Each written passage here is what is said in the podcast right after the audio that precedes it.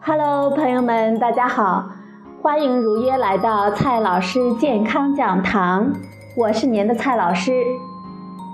今天呢，蔡老师继续和朋友们讲营养、聊健康。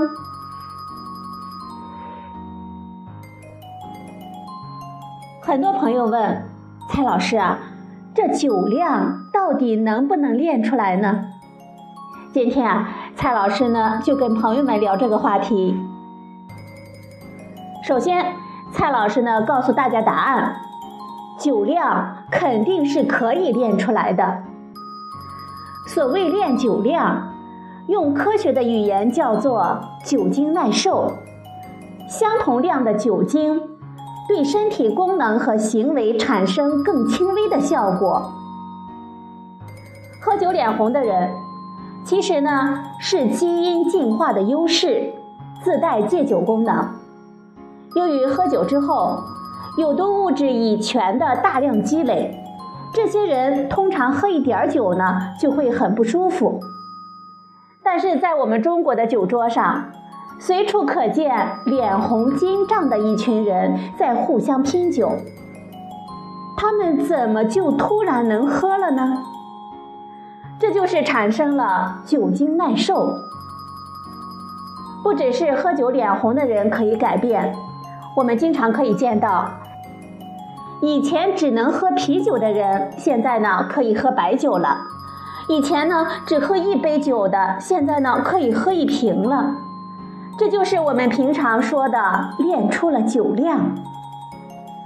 我们的身体呢有很强的适应性。通过长期的饮酒，几乎所有人都可以慢慢的产生不同程度的酒精耐受。酒精耐受的分两大类，第一个是功能性耐受，第二种呢是代谢性耐受。这两类有截然不同的机理，对身体呢有截然不同的影响。接下来我们先来看一下功能性耐受。功能性耐受是指我们喝酒之后，身体解酒能力并没有变化，体内酒精的含量不变，但是我们的身体呢，尤其是大脑和神经，对酒精变得越来越不敏感。酒精对大脑和神经呢有非常强的麻痹的作用，因此喝完酒之后。我们才会出现各种奇怪的反应，比如说发酒疯、说胡话、倒地就睡、走路呢歪歪扭扭、手发抖等等。但是大脑的适应性呢也是非常的强，如果反复的刺激，它就会慢慢的调整，变得对酒精呢不再敏感，这是一种自我保护。很多朋友喝多了以后，会慢慢的不晕了。多半是出现了功能性的耐受。长期喝酒的朋友，可以练到在血液的酒精含量很高的情况下，依然保持比较正常的大脑功能。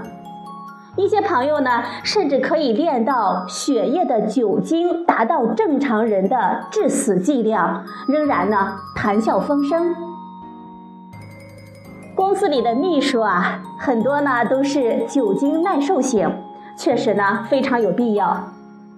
耐受型秘书不仅可以挡酒，而且喝酒之后不丢人现眼，不透露领导的机密，甚至呢还能够送领导回家。除了酒精，大脑也能够适应其他的代谢产物，比如说乙醛。喝酒脸红的人。如果慢慢的不耐受了，也是一种功能型耐受。据说啊，李白喝酒就脸红，但是他长期喝酒之后，居然变成斗酒诗百篇，这基本上是功能性耐受的最高的境界了。但是啊，功能性耐受给我们身体的健康埋下了巨大的炸弹。尤其是对喝酒脸红的人，很多朋友会说：“为什么呢？”因为功能型的耐受，说白了就是我们大脑感觉不到酒精的存在。但是问题是，酒精和它的代谢产物其实依然是存在的。我们耐受了之后，大脑呢感觉不到酒精的麻痹作用，感受不到乙醛带来的难受。但是酒精、乙醛等有毒的物质对我们各个器官，包括大脑的摧残，一直都在进行。更加严重的是，产生功能性耐受的人，酒量会越喝越多。不仅因为自己感觉能喝，而且别的朋友呢也觉得你能够喝。随着感觉越来越良好，喝酒呢就越来越豪爽，身体的各个器官受到越来越大量的酒精和乙醛的毒害了。这就是典型的自欺欺人。大脑之所以天生对酒精和乙醛产生不良的反应，是我们进化中产生的警告系统，目的呢是为了防止过度饮酒，导致我们器官的损伤。酒精耐受之后，这种警告就被慢慢的弱化了。没有警告系统呢，我们的身体是非常危险的。我们可以举一个例子，比如说。疼痛是我们大脑的另一种警告系统。世界上呢，有一些人由于基因突变患有无痛症，天生感觉不到任何的疼痛，也就是疼痛耐受。很多朋友呢觉得他们非常的幸福，但是恰恰相反，这些人呢都会英年早逝，因为没有了疼痛的警告系统。他们受伤了也不会知道，不知不觉中呢，积累大量的伤害，直到致命。功能性酒精耐受和这一点呢，非常的类似。它就像本来带有疼痛警报系统的人，被慢慢的打了麻药。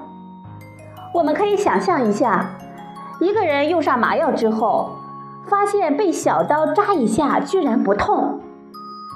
他就会误以为自己变得耐戳，开始拿越来越大的东西戳自己。逢人就会说：“看，我练出戳量来了，来，多给我来两刀。”结局呢是显而易见的。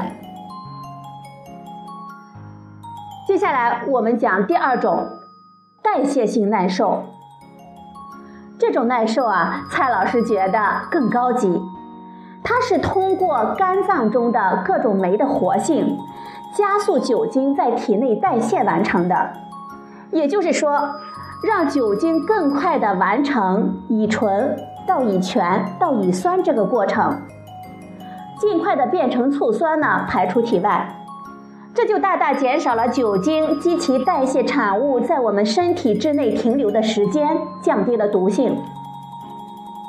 如果以前喝酒就脸红的人，长期喝酒以后慢慢不红了，也没那么难受了，就应该是出现了代谢性耐受。本来不给力的酶，在长期酒精的刺激下，活性呢增强了，更快的清除酒精和乙醛，所以呢脸就不红了。因此。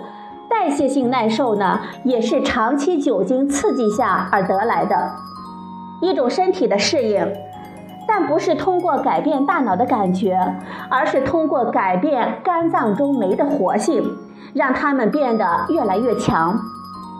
这有点像瘦弱的人啊，经过长期的锻炼，心肺功能呢变得更加强壮。从某种意义上来说。这是一种更彻底、更健康的耐受，因为确实可以降低酒精的毒性，向酒神的方向前进呢。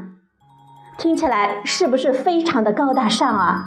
如果真的能够练出来，岂不是很好呢？蔡老师告诉大家，其实不然，代谢性耐受啊，也是有很大的风险的。最主要的原因呢，是我们肝脏中很多负责代谢酒精的酶，同时呢，也负责代谢产物。出现酒精代谢性耐受之后，肝脏分解药物的速度也加快了，这会带来很多的麻烦问题。比如说，我们治疗慢性病，比如糖尿病、高血压、冠心病的药物，如果代谢过快，不调整剂量的话，就可能会失效。再比如，我们使用巴比妥类镇静剂或者是某些安眠药的人，由于药物代谢速度的加快，会导致效果越来越差。所以呢，病人的用量必然会越来越多。所以呢，有人甚至会因此对药物上瘾。还有一些药物，比如说止痛药，代谢产物呢对我们肝脏有毒。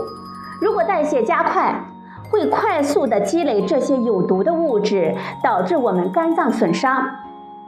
因此，代谢性耐受绝不是完美无缺的。最后呢，我们来总结一下，酒量毫无疑问呢是可以练出来的，但无论是功能性耐受还是代谢性的耐受，都会给我们身体带来额外的负担和风险。在蔡老师看来呢，都是在变着花样的作死，得不偿失。不能喝酒的人都是进化优势的品种，我们何必浪费自己优秀的戒酒基因呢？好了，朋友们，今天的节目呢就到这里，谢谢您的收听，我们明天再会。